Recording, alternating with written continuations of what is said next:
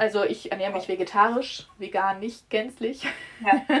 Und ich weiß halt von mir selber auch, dass es so schwer ist, alles richtig zu machen, dass es ganz viel Wissen bedarf, sich wirklich nachhaltig zu ernähren. Ob man, ich weiß nicht, gestern stand ich vor der Frage, kaufe ich jetzt schon Spargel oder nicht? So wie Anita Menzel vom Institut für nachhaltige Ernährung der FH Münster geht es vermutlich vielen Menschen, wenn sie beim Einkaufen im Sekundentakt neue Entscheidungen treffen müssen.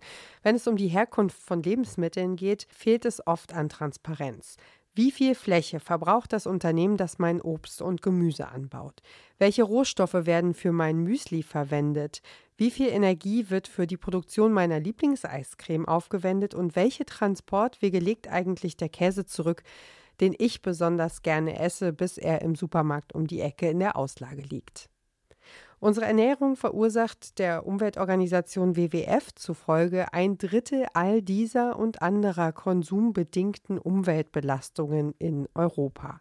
Eier, Fleisch, Milch, Joghurt, Butter und Käse fallen dabei besonders ins Gewicht. Wie kann unsere Ernährung also nachhaltiger werden und wie wichtig ist es fürs Klima, dass und wie oft wir auf Fleisch verzichten? Das ist diese Woche unser Thema hier im Klimapodcast von Detektor FM. Ich bin Ina Lebetjew. Hi. Mission Energiewende. Der Detektor FM Podcast zum Klimawandel und neuen Energielösungen. Eine Kooperation mit Lichtblick, eurem Anbieter von klimaneutraler Energie für zu Hause und unterwegs. Das ausgedehnte Sonntagsfrühstück mit der Familie, das Mittagessen in der Kantine, das Abendessen mit Freundinnen und der kurze Snack zwischendurch. Essen ist eine unserer Lebensgrundlagen und damit ein Thema, mit dem wir uns alle täglich mehrfach beschäftigen oder beschäftigen müssen. Was und wie wir essen, hängt von vielen Faktoren ab. Woran haben wir uns gewöhnt? Was vertragen wir gut? Was mögen wir? Wie gesund ist etwas? Was kostet es? Wo kommt es her und wie schnell lässt es sich eigentlich zubereiten? Welche Folgen hat unser Essen fürs Klima und für die Umwelt? Zu dem Thema hat meine Kollegin Alina Metz recherchiert. Hallo Alina. Hallo Ina. Alina, immer mehr Menschen in Deutschland verzichten auf Fleisch und andere tierische Produkte. Aktuellen Studien zufolge ernähren sich fast 8 Millionen Deutsche vegetarisch. Das finde ich ziemlich, eine ziemlich große Zahl, habe ich nicht gewusst. Rund 1,5 Millionen Menschen davon ernähren sich vegan. Wenn wir in dieser Folge sowieso über fleischlose Ernährung sprechen, ganz zu Anfang erstmal die Frage, wie sieht es da bei dir aus? Ja, ich bin tatsächlich seit einigen Jahren äh, vegetarisch unterwegs, was die Ernährung angeht. Äh, Gratulation, wie kam es denn dazu? ich war in Frankreich längere Zeit und wusste da einfach nicht, wie es so mit der Fleischproduktion aussieht. Also es war tatsächlich der Fall, dass ich im Supermarkt stand und irgendwie ein bisschen überfordert damit war, weil ich nicht wusste, wo kommt das her, wie ist es, ist es gut, ist es nicht gut, aber auch worauf muss ich überhaupt achten. So, also in Deutschland kennt man dann die Siegel und kann sich das irgendwie zuordnen. In Frankreich wusste ich es nicht.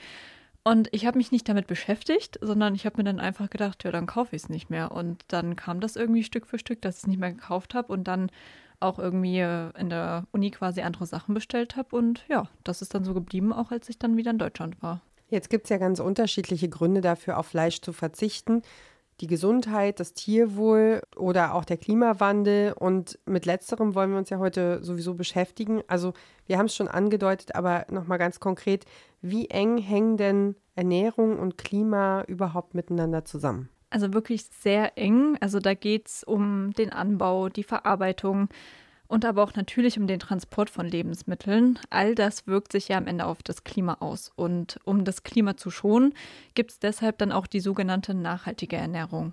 Okay, und was genau ist damit gemeint? Die nachhaltige Ernährung, das ist ein Konzept, bei dem verschiedene Komponenten erfüllt sein müssen, hat mir Anita Menzel erzählt. Sie ist wissenschaftliche Mitarbeiterin am Institut für nachhaltige Ernährung der FH Münster und fokussiert sich auf nachhaltige Gemeinschaftsverpflegung. Das Konzept und der Begriff nachhaltige Ernährung stammen dabei ursprünglich von dem Ernährungswissenschaftler Karl von Körber. Und er hat gesagt, es ist ganz wichtig, dass die Ernährung vier Komponenten erfüllen kann. Und zwar soll sie sozialverträglich sein, Sie soll umweltverträglich sein, gesundheitsverträglich sein und auch wirtschaftsverträglich sein. Und letztlich muss es natürlich, was wir dann essen, auch gut schmecken. Und ja, dieses Konzept hat er aufgestellt und hat ähm, dann auch sieben Regeln dazu mit entwickelt. Also wenn wir zum Beispiel auf die Sozialverträglichkeit schauen, gehört er dazu, auf fair gehandelte Lebensmittel zu achten. Bei der Wirtschaftsverträglichkeit geht es zum Beispiel darum, wie regional die Produkte sind. Besonders wichtig bei der nachhaltigen Ernährung ist natürlich die Umweltverträglichkeit. Daran denkt man vielleicht auch zuerst, weil die wirkt sich natürlich direkt auf das Klima aus. Da kommt es halt vor allem darauf an, dass wir ähm, tierische Lebensmittel reduzieren, dass wir pflanzliche ähm, Lebensmittel bevorzugen, also vor allem uns vegetarisch und vegan ernähren, dass wir auf ökologische Lebensmittel achten und auf Verpackungen reduzieren, also möglichst unverpackte ähm, Lebensmittel einsetzen.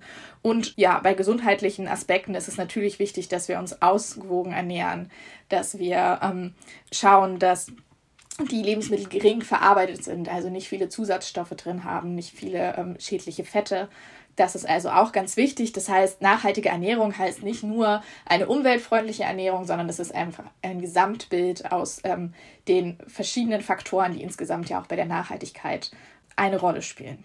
Wenn es jetzt heißt, tierische Lebensmittel so gut es geht zu reduzieren, bedeutet das dann im Umkehrschluss, dass vegane Ernährung die nachhaltigste Ernährung ist? Nein, das bedeutet es nicht. Also sie hat äh, wirklich gute Chancen, die nachhaltigste Variante zu sein. Aber Anita Menzel zufolge kann in bestimmten Fällen eine Ernährung mit tierischen Produkten sogar nachhaltiger sein. Ich glaube, es gibt nicht die ideale Art der nachhaltigen Ernährung. Dafür ist das Thema einfach zu komplex. Es gibt viel zu viele Einflussfaktoren von außen, die die Nachhaltigkeit einer Ernährung beschreiben. Also wir können uns vegan äh, ernähren und die falschen Lebensmittel auswählen und dann wird es nicht nachhaltig sein. Wir können uns aber auch in einer Mischkost ernähren, das heißt auch mit tierischen Lebensmitteln, auch mit Fleisch ernähren, diese aber nur in so einem geringen Anteil einsetzen und auch zum Beispiel aus Bioproduktion, aus nachhaltiger Haltung beziehen und kommen eventuell auf eine bessere Klimabilanz oder Umweltbilanz als bei einer veganen Ernährung. Also das, da spielen so viele Faktoren mit rein. Stichwort Klimabilanz. Es heißt ja immer, dass die vegane Ernährung viel klimafreundlicher sei als eine Ernährung, bei der auch Fleisch, Eier und Milchprodukte eine Rolle spielen. Was ist denn da tatsächlich dran? Da habe ich dir zwei Beispiele mitgebracht, die Milch und das Fleisch. Fangen wir einmal mit der Milch an. Dazu hat der WWF Schweiz 2020 eine Studie herausgebracht.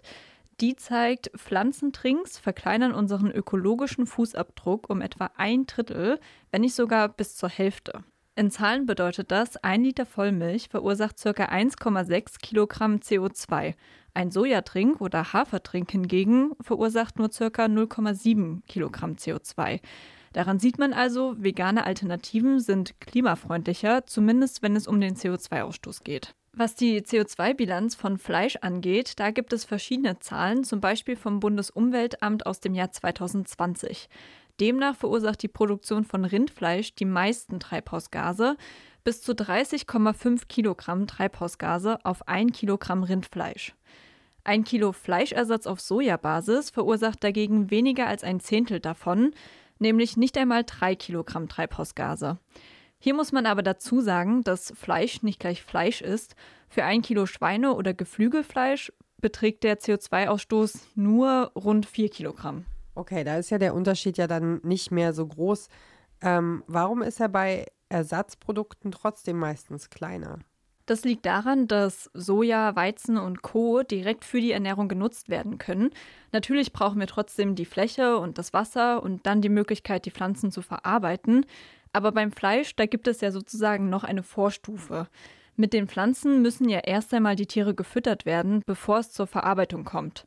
Dementsprechend wird da mehr Wasser, Ackerfläche und Energie genutzt und all das wirkt sich dann entsprechend auf das Klima aus.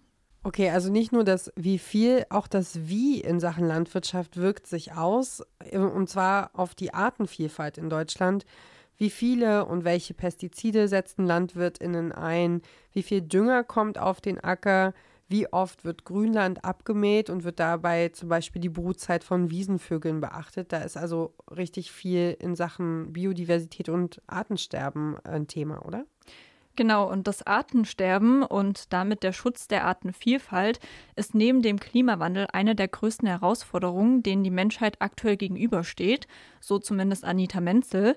Die FH Münster nimmt deshalb an einem Projekt teil, das sich genau damit beschäftigt. Und dieses Projekt, das heißt Biodiversität über den Tellerrand und Anita Menzel ist da Teil des Teams. Die Biodiversität ist halt wichtig, also auch bei der Lebensmittel- oder bei der Speisengestaltung zu beachten weil es noch mehr Faktoren zu beachten gibt, als wenn wir nur auf die Klimabilanz schauen. Denn gerade bei der Biodiversität sind wirklich die Herkunftsländer spielen da eine ganz wichtige Rolle. Also wo werden die Lebensmittel produziert und auf welche Art und Weise. In dem Projekt wird also nicht nur auf Transportwege geachtet, sondern besonders auf die Diversität vor Ort. Kannst du da ein konkretes Beispiel geben? Ja, ich hatte ja eben schon das Futter für die Tierhaltung angesprochen. Das ist natürlich ein großes Problem, wenn das Futter zum Beispiel aus Südamerika stammt und dort für den Sojaanbau Regenwälder abgeholzt werden.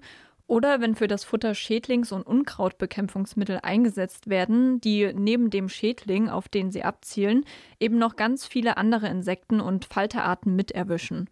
Und ein anderes Beispiel, an das man vielleicht nicht direkt denkt, ist Kokosfett bzw. Kokosmilch, die ja vor allem in der veganen Küche eigentlich ganz gerne verwendet wird. Da ist es eben genau dieser Punkt, dass man sich anschauen kann, okay, wo wird das Lebensmittel eigentlich produziert? Und Kokospalmen wachsen auf tropischen Inseln, wo es sehr viele sensible Arten gibt, die dort vorkommen und ähm, brauchen insgesamt auch sehr viel Fläche. Das heißt, der Ertrag von einer Kokospalme ist gar nicht so groß.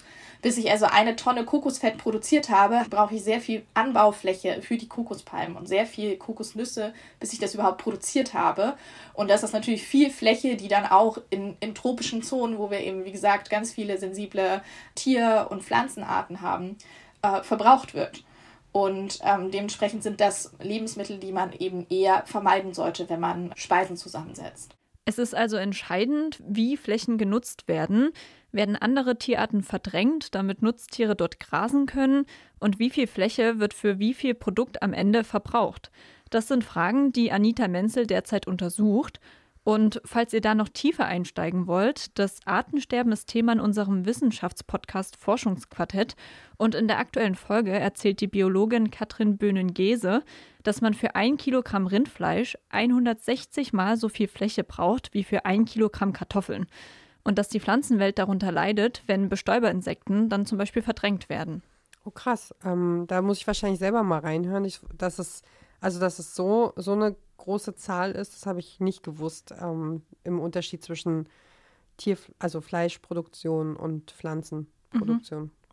Verrückt. Ähm, Anita Menzel hat es ja ganz am Anfang schon gesagt, man muss so viel wissen, man kann so viel falsch machen, wenn es um Ernährung geht. Wie kann ich mich denn jetzt nun am besten nachhaltig ernähren in diesem Dschungel an Möglichkeiten? Also ich glaube, das eine Rezept gibt es dafür nicht. Aber wer auf Fleisch nicht komplett verzichten kann, sollte auf regionale und Bioprodukte setzen. Ansonsten empfiehlt Anita Menzel, sich mit Alternativen auseinanderzusetzen und wirklich auf tierische Produkte zu verzichten. Aber Menzel findet auch, dass das Problem nicht von einzelnen VerbraucherInnen gelöst werden kann, sondern dass es ganz andere Rahmenbedingungen dafür braucht. Und das ganz, ganz dringend. Denn wir müssen den Fleischkonsum in Deutschland drastisch reduzieren und wir müssen auch zu viel mehr ökologischer Landwirtschaft kommen und deutlich mehr Bio-Lebensmitteln kommen. Und das heißt, es müssen die Rahmenbedingungen so gesetzt werden, dass Endkonsumenten diese Produkte dann auch so erhalten. Jetzt kippe ich mal ein bisschen Wasser in den Wein. Äh, wir leben ja gerade in einer krassen echt besonderen Zeit. Der Fachkräftemangel ist ein Dauerthema in der Wirtschaft. Ähm, Strom und Gas sind wegen der Energiekrise viel, viel teurer geworden. Der Krieg in der Ukraine wirkt sich auf alle Märkte aus. Ich habe mal eine Zahl mitgebracht. 22,3 Prozent die Nahrungsmittel in Deutschland sind zwischen März vergangenen Jahres und diesem März um 22,3 Prozent teurer geworden. Wie zur Hölle sollen Verbraucherinnen und Verbraucher denn da noch auf regionale Lebensmittel und auf Essen in Bioqualität achten, wenn der normale Alltag, wenn sie sich das alles eigentlich im Grunde schon gar nicht mehr leisten können? Fiese Frage, aber wir können nicht, wir kommen da nicht dran vorbei. Das stimmt, definitiv eine fiese Frage. Ähm, aber es gibt ein paar Möglichkeiten, die, glaube ich, jeder oder jede umsetzen kann. Ähm, die besten pflanzlichen Eiweißquellen sind Linsen, Erbsen, grüne Bohnen oder jede andere Bohnenart, auf die du so Bock hast, ähm, oder auch Erdnüsse zum Beispiel. Und ich habe ja eben schon hergeleitet, für ein Steak muss eben erst Futter gepflanzt und dann das Tier versorgt werden, sodass gutes Fleisch am Ende eben sehr viel mehr kostet als eine Packung roter Linsen zum Beispiel. Das heißt, wer vegetarisch kocht, bezahlt auch weniger für sein Essen und das gilt für Singles, ebenso wie für Familien oder auch für Großküchen. Und dann gibt es ja auch noch die guten alten Ratschläge, die Oma schon drauf hatte, also selber frisch kochen, Mahlzeiten planen, mit Liste einkaufen gehen und vor allem auch nicht mit leerem Magen und großem Appetit losziehen. Und wenn man jetzt zum Beispiel extra große Portionen kocht, dann kann man ja auch die Hälfte davon einfrieren und dann steht man auch nicht für immer in der Küche. Okay, aber ähm, ich mache noch mal weiter. Gerne. Trotzdem hocken wir als Gesellschaft ja nicht alle den ganzen Tag im Homeoffice und kochen uns was und also dass sich für Ernährung Zeit zu nehmen braucht halt auch wirklich Muße und die Zeit muss man auch finden. Also ich denke da zum Beispiel an alleinerziehende oder getrennt erziehende Eltern, die sozusagen alles, die, also die keine Hilfe haben und, und einfach alles machen müssen. Ähm, aber wir sind ja auch gesellschaftlich nochmal abhängig von zum Beispiel unserem Arbeitsumfeld. Wir gehen vielleicht in die Kantine oder ähm, in die Mensa in der Uni oder wir haben eine Schulspeisung oder die Verpflegung in der Kita also wir, wir, wir leben ja nicht im, im luftleeren Raum und kochen unsere, unsere Erbsensuppe. Das stimmt und äh, genau deshalb muss da quasi auf größerer Ebene was passieren. Also Großmärkte müssen sich zum Beispiel anpassen und aber auch alle anderen Einrichtungen eigentlich die Verpflegung anbieten. Also ist egal jetzt, ob das jetzt das Unternehmen ist, ob das die Schule ist, die Universität oder die Klinik oder sowas. Also eigentlich müssen da alle mitmachen und die müssen halt auch einfach mehr vegetarische Optionen anbieten, dass man selbst nicht vor der Wahl steht. Und auch da muss man ja sagen, so eine Umstellung, das ist dann nicht so einfach, geht nicht so schnell und oft fehlt in den Einrichtungen ja auch einfach die Möglichkeit, Neues auszuprobieren. Und da hat Anita Menzel auch einen Tipp. Und zwar hat sie in einem vergangenen Projekt einen Rechner entwickelt. Dank dem kann man dann erfahren, wie umwelt- und gesundheitsverträglich ein Gericht ist und aber auch, wie fair für Tier und Mensch das Gericht ist. Oh, da bin ich jetzt gespannt. Wie funktioniert denn das? Also das ist eigentlich super simpel. Der Rechner, das, der heißt der Nahgastrechner und den kann jeder quasi nutzen. Da kann ähm, jeder und jede kann dort ein Gericht eintragen. Und ich habe mir das mal genauer angeschaut, kann ich da so ein bisschen durchführen. Also das ist quasi, ich sage am Anfang, was das für ein Gericht ist, gebe dem Gericht einen Namen, kann dann auswählen, ob das vegan ist, vegetarisch oder halt mit Fleisch, ob es laktosefrei ist oder glutenfrei, solche Sachen. Und dann gebe ich an, für wie viele Portionen ich welche Zutaten benutze. Und dabei hat man dann die Möglichkeit anzugeben, wie die Zutaten verarbeitet werden. Benutze ich einen Kochtopf, benutze ich eine Pfanne. Solche Dinge an der Stelle.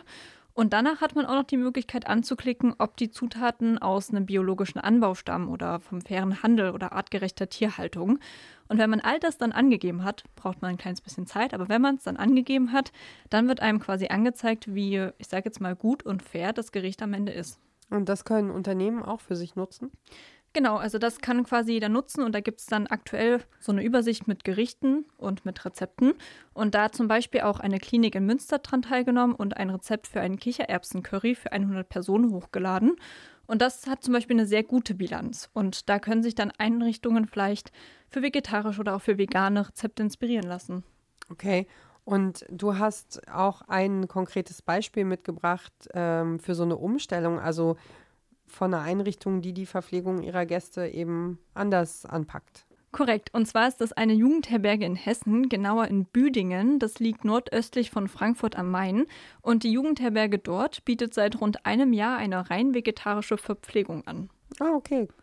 Und wie ist es dazu gekommen? Angefangen hat alles mit einem Veggie Day, der vor knapp zehn Jahren in den Jugendherbergen in Hessen durchgeführt wurde.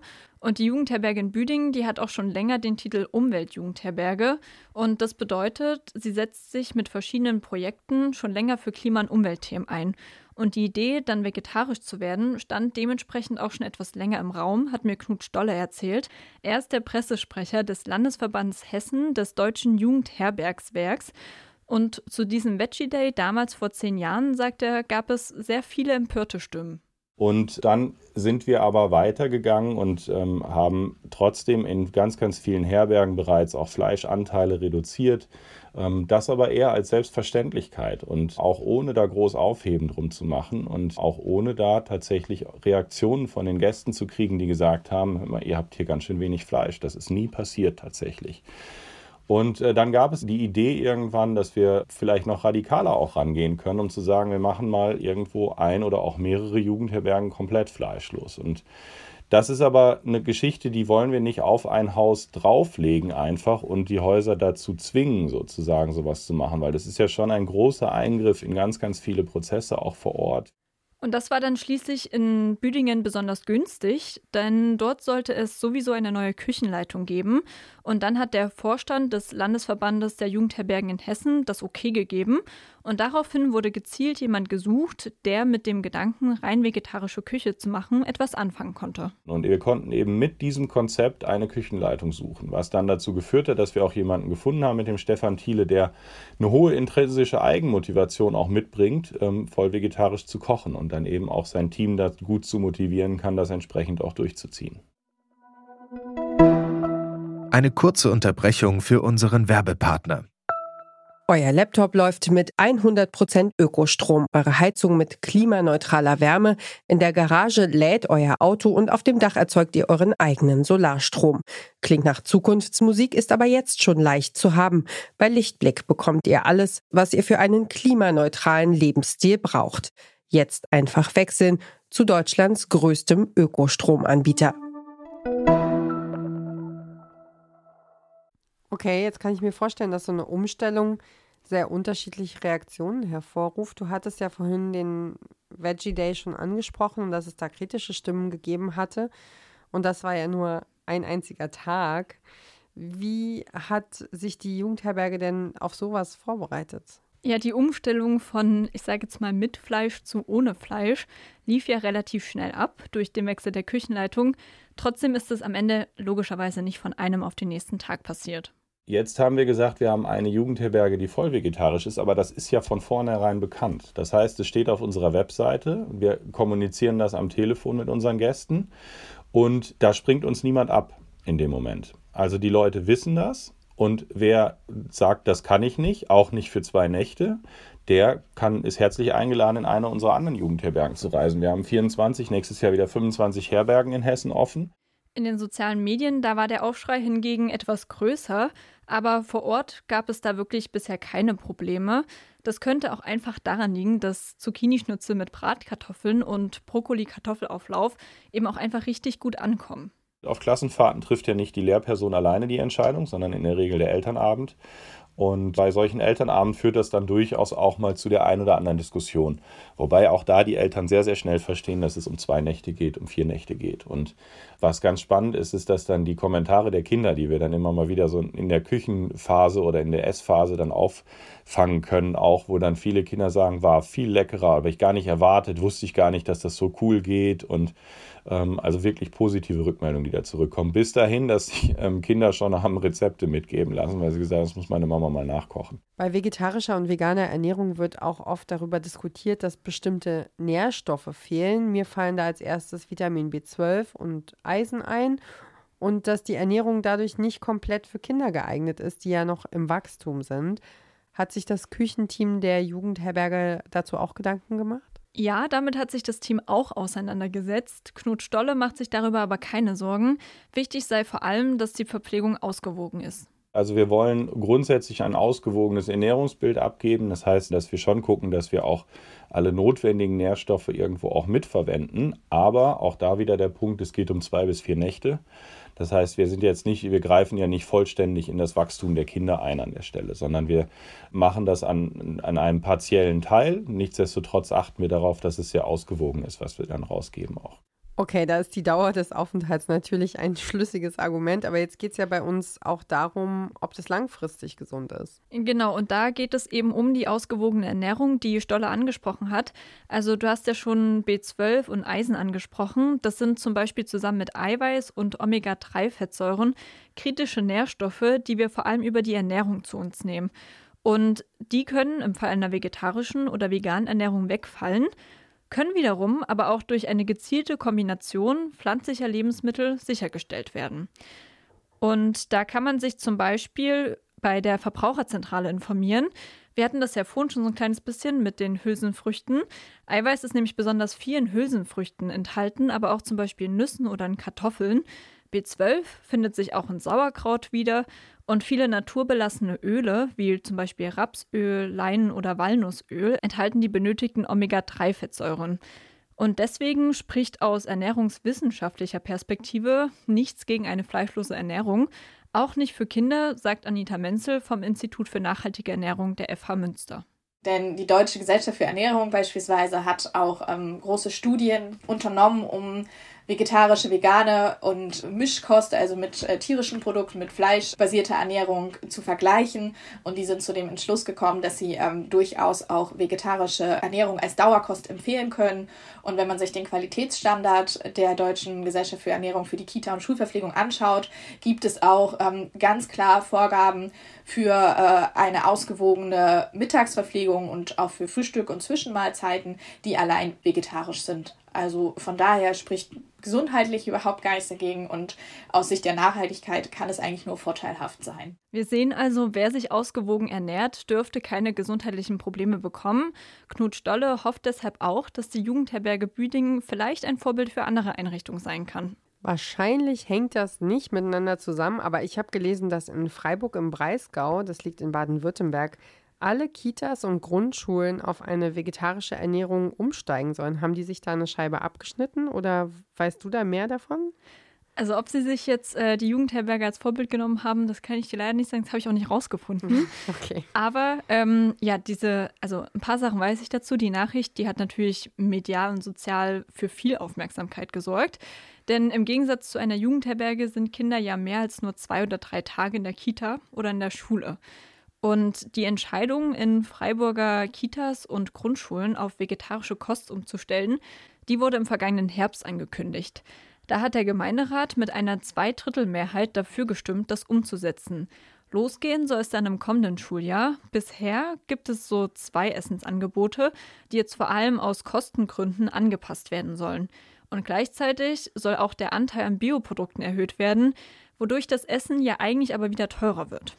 Und das Ding ist, wie genau die Umstellung in den Kitas und in den Schulmensen ablaufen wird, dazu habe ich noch nicht viel gefunden. Das werden wir dann wohl erst erfahren, wenn es tatsächlich losgeht oder der, ich nenne ihn jetzt mal Starttermin, dann näher rückt. Ja, und wenn ich ehrlich bin, kann ich aus eigener Erfahrung sagen, dass vegetarisches Essen in der, in der Kita eben auch gar nicht so unattraktiv ist, wenn du mich fragst, weil ja, also ich habe das jetzt zu Hause schon gehabt, dass die Kinder gesagt haben, wir haben gar keinen Bock auf das Fleisch das sieht immer ein bisschen eklig aus oder irgendwas. ne? Und ähm, wir haben jetzt, glaube ich, ein Kind umgestellt auf vegetarisches Essen, das schon sehr sicher war und das andere noch nicht. Und da wird immer freundlich hin und her gereicht so. Äh, und die Gemüsebällchen und, und Gemüseschnitzel und Kohlrabi-Schnitzel und so, die kommen eigentlich ganz gut an. Das kann ich mir sehr gut vorstellen. Also ich glaube, es ist ja auch der Punkt, ähm, was der Stoller auch in dem einen Ton gesagt hat, dass ja dann auch Kinder da vielleicht sich wirklich inspirieren lassen und auch Rezepte irgendwie mitnehmen oder Wünsche dann mitnehmen nach Hause. Und das ist ja dann ganz gut, wenn es irgendwie so ein bisschen an einer Stelle so gemacht wird und dann vielleicht Inspiration mitgeben kann. Wobei ich sagen muss, äh, ich habe auch noch ein Beispiel mitgebracht, ähm, weil ich dachte, es ist ganz interessant, äh, wie explosiv das Thema Essen und Kinder und, und Verpflegung für Gruppen ist eigentlich wir hatten die Situation, dass es so eine Festbar für die ganzen Kita-Gruppen gab und ähm, dass dann eben im Kindergarten immer mehr, also es war so, eine, so ein Pauschalpreis, ich glaube 50 Cent pro Festbar am Tag. Und dann kamen irgendwann immer mehr Wünsche von Eltern dazu. Also da soll aber weniger Wurst sein, es soll, äh, das ist zu viel Weizen, ähm, aber wir wollen, dass, dann, dass es da keinen Zucker gibt. Es soll bitte mehr Bio sein. Und da habe ich so gedacht, okay, wie soll das, wie sollen all, alle diese Wünsche in diese 50 Cent passen? Mhm. Ja.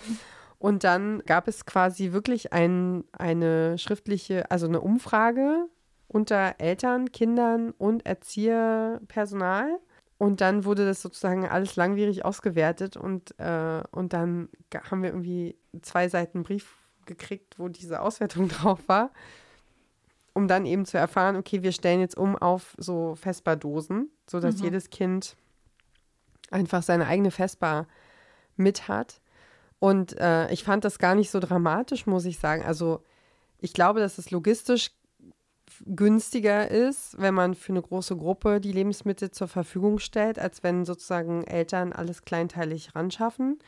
Auf der anderen Seite weiß ich natürlich, was mein Kind isst, weiß, dass es gut versorgt ist, kann mir überlegen, möchte ich da jetzt irgendwie was Günstiges reintun oder ähm, wie ist die Ausgewogenheit, wie ist die Mischung in dieser Dose und weiß halt, was ich mitgebe. Also, aber ich fand es eben interessant zu sehen, wie sehr das ein Diskussionsthema ist, wenn es an, an die eigenen Kinder und ans Essen geht. Das kann ich mir sehr gut vorstellen. Also ich kann deswegen auch den medialen und gesellschaftlichen Aufschrei in Freiburg äh, sehr gut verstehen. Also ich habe mich mit meiner Familie drüber unterhalten und wir sind ja nun jetzt nicht in Freiburg und dachten uns dann auch so, okay, das ist schon krass, dass es an jeder einzelnen Schule passieren soll oder Grundschule in dem Fall, jeder einzelnen Kindertagesstätte so und dass es dann halt nicht wie jetzt bei der Jugendherberge diese Möglichkeit gibt, okay, zur Not suchst du dir halt eine andere Jugendherberge aus, sondern dass es halt überall so ist. Auf der anderen Seite ist ja dann wirklich so das Argument so, okay, wenn Familien Fleisch essen, dann ist die Wahrscheinlichkeit sehr hoch, dass dann am Abend das trotzdem ja auf den Teller kommt. Dann ist es ja auch nicht so schlimm, wenn man halt eine Mahlzeit mal verzichtet. Aber klar, das natürlich so in dem Moment so aufzuerlegen, ist schon, finde ich, ein ordentlicher Schritt. Aber es ist, bildet genau diesen gesellschaftlichen Wandel ab, den du ja vorhin angemahnt hast oder wo du gesagt hast, das braucht es eigentlich. Ja. Also es geht um, also es geht ja auch darum, äh, also Grundschulkindern ein Bewusstsein dafür zu geben, was auf ihrem Teller ist. Also ich sehe das gerade, es gibt in der Kita bei uns so ein Ernährungsprojekt und da, ne, da gibt man, gibt man eine kleine Küchenschürze mit und ein Brettchen und dann üben die, wie man, wie man Gemüse schneidet und dass man diesen, ich weiß nicht mehr, wie der heißt, aber diesen Spezialgriff, dass man sich auf keinen Fall in die Finger schneidet dabei mhm. und das trainieren die und rühren meinetwegen irgendwie ein paar Kräuter in den Quark und sind da danach total geflasht, äh, was sie alles selber geschafft haben so und interessieren sich ganz anders für für ihr Essen und, und kriegen mit, ah, okay, das macht Arbeit. Ah, okay, du musst was einkaufen und du musst dir Gedanken machen, um mein Lieblingsessen zu kochen. Und, äh, und dieses Bewusstsein ähm, ab der Grundschule zu haben und zu sagen, fünf Mahlzeiten sind es ja nur also es sind 20 Mahlzeiten im Monat, wenn man jetzt mal die Ferien ausklammert. Also es sind, ist immer eine Mahlzeit am Tag, das Mittagessen, das dann ohne Fleisch funktionieren kann. Und da lernen sie, da sehen sie ja auch, dass es jeden Tag geht, dass man es ohne Fleisch zubereiten kann, dass es nicht mehr Sättigungs, große Portion Sättigungsbeilage, große Portion Fleisch, Bratensoße und keine Ahnung, ein, ein Rosenkohl sein muss. Also, ja. also es ist ja genau das, was du gesagt hast. Es muss halt, man muss es halt machen, damit, ja. damit die Kinder damit aufwachsen und dann sagen, also diese, dieses, wie war das? Äh, mit Fleisch oder normal? Mhm. Wenn das, ja. wenn das an am Burgerstand irgendwie die neue Losung wird, zu sagen, willst du es so wie früher oder willst du es, wie wir es ab heute machen, so in der modernen Variante, dann dann passiert tatsächlich wirklich ein, ein Umdenken.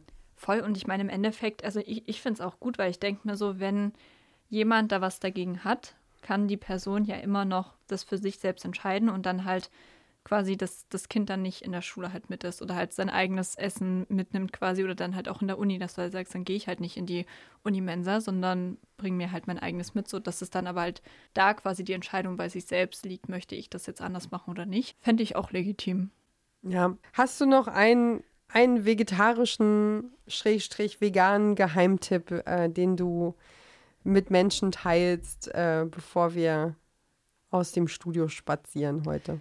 Also ich würde sagen, es ist, ein, es ist, ein, ganz simples Gericht, was seit ein paar Jahren mein Lieblingsvegetarisches Gericht ist. Man könnte es aber auch vegan machen, je nachdem, welche Sahne man halt verwendet. Und das ist eine Tomate, Zucchini und entweder Feta-Pfanne oder Pfanne mit einem veganen Ersatz, wo man einfach nur die Zucchini anbrät und dann die Tomaten anbrät, alles zusammen und dann entweder Feta drüber macht und Kochsahne oder halt einen veganen Ersatz. Kann man noch mit Reis dazu machen, kann man auch ohne Reis machen. Und das ist sehr lecker, sehr simpel und ich bin kein großer Kochfan. Also ich mag es wirklich nicht gerne in der Küche zu stehen und das geht immer seit Jahren. Das wäre mein, meine Empfehlung. Cool, klingt gut. Ähm, meine Entdeckung in den vergangenen Jahren ist, glaube ich, Räuchertofu. Oh ja. Mhm. Räuchertofu ist so, äh, ist für mich der neue Würfelschinken. Also das kann ich, das kann man so tatsächlich habe ich es auch schon mal ausprobiert und habe äh, die Fleischfamilie zum Essen gebeten und die haben sich das schön reingepfiffen und waren happy so und dann habe ich hinterher gesagt, siehst du, war Übrigens. ohne Fleisch. Ja, finde ich sehr gut. Also, aber äh, es geht mir trotzdem so, ne? Also so irgendwie, ich sag mal, eine richtig gute Grillwurst ähm, im Sommer, so das ist für die Kinder auch cool. Mhm. Kann man natürlich auch, gibt es auch schöne vegetarische Alternativen, die sehr, sehr gut schmecken. Ja, aber wir müssen, wir müssen jeden Tag ein bisschen dran arbeiten. Das aber stimmt. mit Räuchertofu ist schon mal ein Anfang gemacht. Das stimmt. Wenn man weiß, wie man es richtig zubereitet, dann auf jeden Fall, ja. Was bedeutet nachhaltige Ernährung und was muss passieren, damit eine gesamte Einrichtung auf Fleisch verzichtet? Darüber hat meine Kollegin Alina Metz mit Anita Menzel vom Institut für nachhaltige Ernährung der Fachhochschule Münster und mit Knut Stolle vom Landesverband Hessen des Deutschen Jugendherbergswerks gesprochen. Danke für deine Recherche und für das Gespräch. Immer wieder gerne.